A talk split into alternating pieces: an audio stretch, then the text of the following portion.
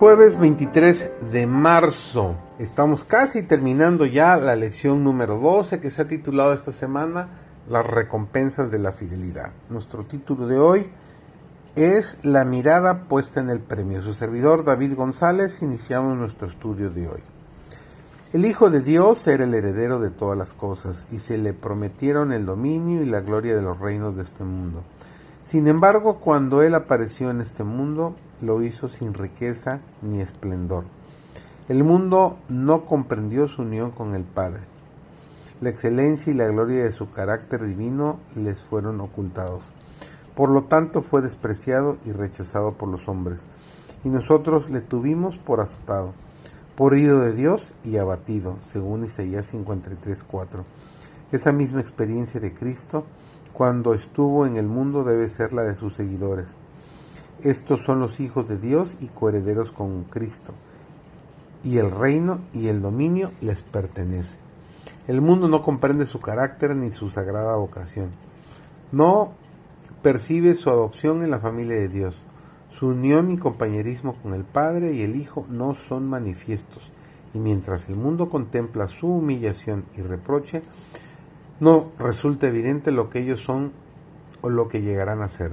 Son extraños, son extranjeros. El mundo no los conoce y no aprecia los motivos que los impulsan a obrar. El que ha entregado su vida a Dios para socorrer a los hijos de Él se une a aquel que dispone de todos los recursos del universo. Su vida queda ligada a la vida de Dios por la áurea cadena de promesas inmutables. El Señor no lo abandonará en la hora de aflicción o de necesidad. Mi Dios pues suplirá todo lo que os falta conforme a, sus riquezas en gloria en Cristo Jesús, nos dice Filipenses 4:19. Y en la hora de necesidad final, los compasivos se refugiarán en la misericordia del clemente Salvador y serán recibidos en las moradas eternas. Redimido Pablo por el sacrificio de Cristo, lavado del pecado en su sangre y revestido de su justicia, tenía en sí mismo el testimonio de que su alma era preciosa a la vista del Redentor.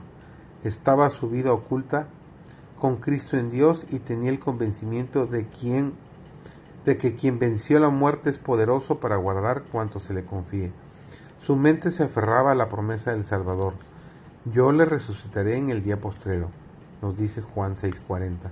Sus pensamientos y esperanzas estaban concentrados en la segunda venida de su Señor.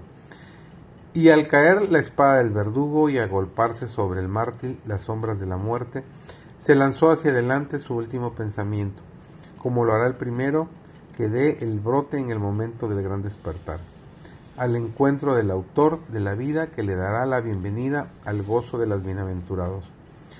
Casi Veinte siglos han transcurrido desde que el anciano Pablo vertió su sangre como testigo de la palabra de Dios y del testimonio de Jesucristo.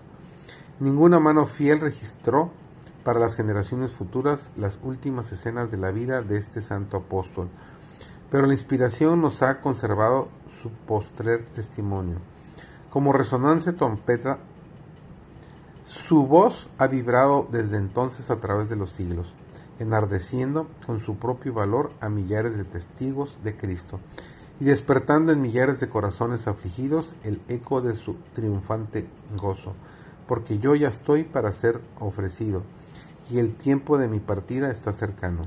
He peleado la buena batalla, he acabado la carrera, he guardado la fe, por lo demás me está guardada la corona de justicia, la cual me dará el Señor, juez justo en aquel día, y no solo a mí, sino también a todos los que aman su venida.